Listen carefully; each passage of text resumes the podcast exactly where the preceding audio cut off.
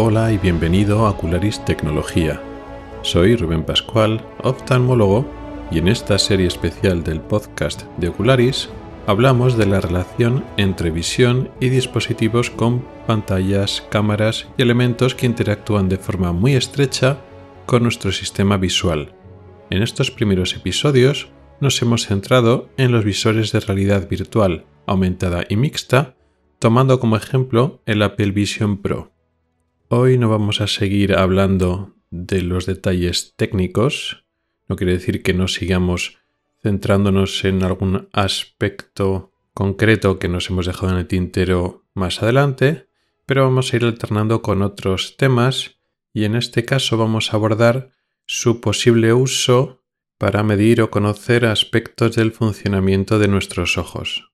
Aquí no estamos utilizando los ojos para una experiencia audiovisual de entretenimiento o de trabajo que nos ofrecen estos visores, estos dispositivos, sino que vamos a dar un poco la vuelta a la tortilla. Son estos dispositivos los que nos van a ayudar a conocer un poco más de nuestro sistema visual, en este caso en el concepto clínico práctico. La pregunta de hoy es, ¿estos dispositivos nos sirven para medir la grabación? Cuando vamos a una óptica, a que nos miren la vista, realmente no nos hacen una exploración completa de nuestro sistema visual. Eso podríamos hacerlo más en la consulta del médico oftalmólogo, que nos hace una exploración más completa. Pero cuando vamos a una óptica nos puede mirar lo que es la agudeza visual, la visión central, que quizás es la medida más importante de la función de nuestra vista, y simultáneamente con ello nos puede mirar a ver si tenemos algún tipo de graduación, algún tipo de defecto de refracción que haga que necesitemos llevar gafas o lentillas. Es evidente que, quitando salvedades como el ojo seco y bueno, las cataratas cuando nos hacemos mayores, los defectos de graduación, los defectos de refracción, son los defectos, son los trastornos más frecuentes de nuestra visión, la necesidad de llevar gafas o algún otro tipo de corrección óptica y de hecho, cuando nuestro problema es solo ese, no hace falta que siempre que vayamos al, médico. Puede ir, podemos ir a la óptica y es el óptico optometrista en el que mediante esta prueba de medir la graduación, de medir la refracción, pues es capaz de decirnos si tenemos pues miopía, astigmatismo, hipermetropía, vista cansada y es capaz de indicarnos unas gafas con unas medidas, con una graduación concreta. La duda es, porque en este tipo de casos, cuando vamos a la, óptica o cuando vamos al oftalmólogo, que también nos puede graduar, nos puede medir la agudeza visual y también nos puede mandar gafas, nos puede calcular nuestra graduación. El caso es que se usan unos dispositivos, una especie de, de visores con unas pantallas. Y luego también la prueba consiste en que nosotros tenemos que mirar unos optotipos, unas letras de tamaño variable, cada vez más pequeños. Y la duda es, si al fin y al cabo están usando pantallas y tecnología, podríamos utilizar un visor de realidad virtual aumentada, pues como el Apple Vision Pro, para esto. Podría ser, quizá no a cortísimo plazo, pero a medio plazo podrían estos visores sustituir los sistemas, los aparatos tradicionales o conocidos para medir la graduación? Para contestar a esa pregunta tenemos que repasar un poquito cómo nos miden la graduación, cómo nos calculan nuestro defecto refractivo y luego después vemos si lo podemos aplicar a un visor que no está diseñado específicamente para ello, sino es para eso, para eso, para realidad virtual y mixta, a ver si lo podemos aplicar. Si nos acordamos, porque casi todos hemos ido a una óptica que nos mire la vista o hemos ido al oftalmólogo y también nos ha medido la grabación, lo primero que vamos es a un aparato Normalmente es un aparato que tiene una mentonera que apoyamos la barbilla y la frente y mirando dentro del aparato en un agujero pues vemos un dibujo.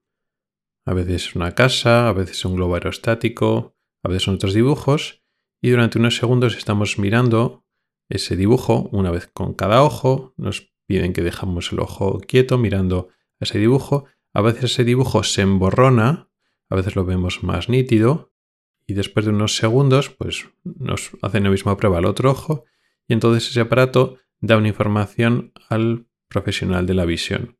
A veces imprime un tiquecito, un papel como los tickets de la compra otras veces no sale ningún ticket porque la información se pasa digitalmente pues, al ordenador. Y esa sería la primera parte del test para medir la refracción, que es lo que llamamos refracción objetiva.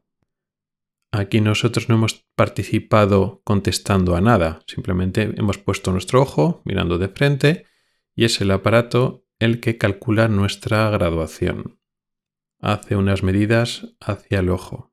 En este sentido, este aparato, aunque pensemos que no deja de ser una pantalla que nos pone una imagen fija, que a veces es más nítida y más borrosa, este sistema de graduación objetiva no se puede replicar con un visor de realidad virtual o mixta, porque el aparato lo que hace es lanzar un rayo de luz o varios rayos de luz hacia la retina y rebotan. Luego hay un sistema de refracción variable, un sistema de lentes en el propio aparato que van cambiando la potencia de esas lentes y en función de cómo rebota, cómo se enfoca y desenfoca ese rayo de luz de prueba que nos mandan en el interior del ojo, nos calcula pues nuestra grabación. Esta grabación objetiva no es totalmente perfecta, con esto no debería ser suficiente para mandar gafas por varios motivos. Primero porque los defectos de tipo miopía e hipermetropía, lo que llamamos defectos esféricos, están influenciados por nuestra capacidad de enfoque, nuestra acomodación, con lo cual se pueden falsear hasta cierto punto. Es típico que estos aparatos, cuando los utilizamos sin gotas para dilatar la pupila, en la óptica no pueden hacer eso, pues entonces, como digo, estos defectos esféricos, miopía e hipermetropía, pues no son tan exactos. El aparato tiende a dar más miopía o dar menos hipermetropía. Con el astigmatismo es más exacto, nos podemos fiar de lo que sale del astigmatismo hasta cierto punto, pero aun sabiendo exactamente lo que tenemos, aunque las medidas de refracción objetiva sean exactas, que he dicho que en el caso de la miopía y hipermetropía sin gotas para dilatar no son exactas, aún así no siempre la grabación que tenemos es la grabación que necesitan nuestros ojos. Por varios motivos, entre ellos porque igual no nos adaptamos bien. Por todo esto, para afinar un poco en los datos que nos da la, refracción objetiva, los numeritos, las dioptrías que nos da esa máquina, luego tenemos que hacer lo que se llama graduación o refracción subjetiva. Es decir, no lo que tiene el ojo, sino lo que nos pide el paciente. Y eso, si nos acordamos, significa que ya no utilizamos más ese aparato normalmente, nos pasamos a otro sitio y entonces otro aparato nos va cambiando, digamos, las lentes, nos va probando diferentes graduaciones y tenemos que mirar unos optotipos y pues nos va preguntando el óptico o el oftalmólogo si vemos mejor o peor con un tipo de lente, con otro tipo de lente y nos va preguntando optotipos cada vez más pequeños. Esto es la, refracción subjetiva. Nos va probando lentes de diferentes potencias, pero en base a la información previa. Primero nos hace la graduación objetiva, sabe más o menos lo que tenemos, el astigmatismo es bastante más exacto, y después la miopía, pues tenemos una medida de la miopía, pero sabes que el aparato puede dar más miopía de la real, y con la hipermetropía lo contrario, te da una medida de hipermetropía, pero muchas veces hay más de la real. Y entonces pues nos va probando graduación a ver lo que toleramos, lo que estamos más cómodos, etc. A veces lo que hay que poner en las gafas es la graduación subjetiva, con lo que el paciente está más cómodo. Otras veces no hay que hacer eso y tenemos que llegar a una solución de compromiso entre lo que el paciente está más cómodo en ese momento y lo que el ojo del paciente necesita y le viene mejor. Pero en cualquier caso para a la hora de realizar este tipo de pruebas necesitamos, por una parte, un sistema que cambie las lentes que hay delante del ojo y luego después un, un proyector, una pantalla que va poniendo una serie de imágenes que son unas letras de tamaño variable que son los optotipos. En este contexto con refracción objetiva y subjetiva, un casco de realidad virtual y mixta no tiene un proyector de rayos de luz que rebotan entre la retina y luego vuelven a salir y luego tiene un receptor que mide la graduación del ojo. Es una tecnología totalmente diferente. Los visores, simplificando mucho, tienen una pantalla de proyección y unas lentes que permiten que esa imagen se enfoque bien en el ojo. Punto. No hay sistemas adicionales que midan lo que pasa en el ojo. No hay ningún sistema que analice al ojo como sistema óptico para ver sus fallos. Con lo cual, estos aparatos en ningún caso pueden hacer lo que se llama refracción objetiva. ¿Qué pasa con la refracción subjetiva? No un aparato que nos mida lo que tiene el ojo de graduación, sino cómo ven nuestros ojos en relación con una serie de lentes. Aquí podría darse el caso de que se podría medir la refracción subjetiva. Sin embargo, este supuesto tiene muchos peros. Antes de nada, tengo que decir que realicé en su momento una búsqueda bibliográfica a ver si había artículos científicos que hablaban de este tema. Yo lo tenía, yo lo ponía en duda de que se pudiera porque estos aparatos no están diseñados y les falta componentes esenciales para que ayuden tanto la refracción objetiva como subjetiva, pero me sorprendí al encontrar un artículo científico que pondré en las notas del programa que sí que habla que no el Apple Vision Pro, sino que un sistema, otro visor de, realidad virtual, sí que se ha utilizado para medir la refracción subjetiva. Como decía, la objetiva es imposible, porque estos aparatos no pueden medir cómo funciona nuestro sistema visual a nivel de lentes, pero a nivel de subjetiva, a nivel de preguntarle al paciente qué tal ve con una grabación concreta, sí que se ha podido hacer pero tuvieron que hacer una modificación al casco de realidad virtual. Tuvieron que ponerle una especie de espejo plano, yo creo que era más bien un semiespejo. Tuvieron que hacer un mínimo, ellos decían un mínimo cambio, no sé si es tan mínimo, pero bueno, pudieron adaptar una modificación a este tipo de visores para ir cambiando la graduación, las lentes que se ponen entre el ojo y la pantalla y así pueden ir probando más o menos dioptrías de miopía, de astigmatismo, de hipermetropía, para que el paciente pueda decir si ve mejor y peor. Porque ese es el gran problema. Medir la agudeza visual en estos aparatos se puede. De forma tradicional, la agudeza visual se mide preguntando optotipos, letras de diferentes tamaños, en un proyector de una pared a una distancia de, pues eso, varios, unos pocos metros, y de forma más moderna se utilizan pantallas. No dejan de ser pantallas lo mismo de monitor o de ordenador y entonces se ponen esos optotipos, esas letras a una distancia y un tamaño concretos. Con lo cual, si se puede hacer una pantalla de monitor, se puede hacer en una pantalla de un visor de realidad virtual y aumentada. Sí, con el Apple Vision Pro y con otros dispositivos similares con la aplicación, con el programa adecuado, se puede medir la agudeza visual, la visión de un ojo, del otro ojo, de los dos ojos a la vez. E incluso se puede medir otras cosas relacionadas con la agudeza visual, como es la sensibilidad al contraste. Pero ¿cuál es el problema?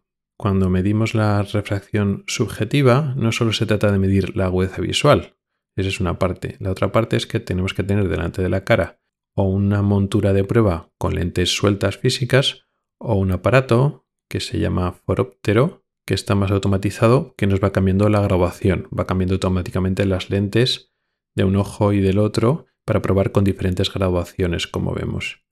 Ese cambio, ni automático ni manual, no se puede hacer en un visor de realidad virtual y aumentada.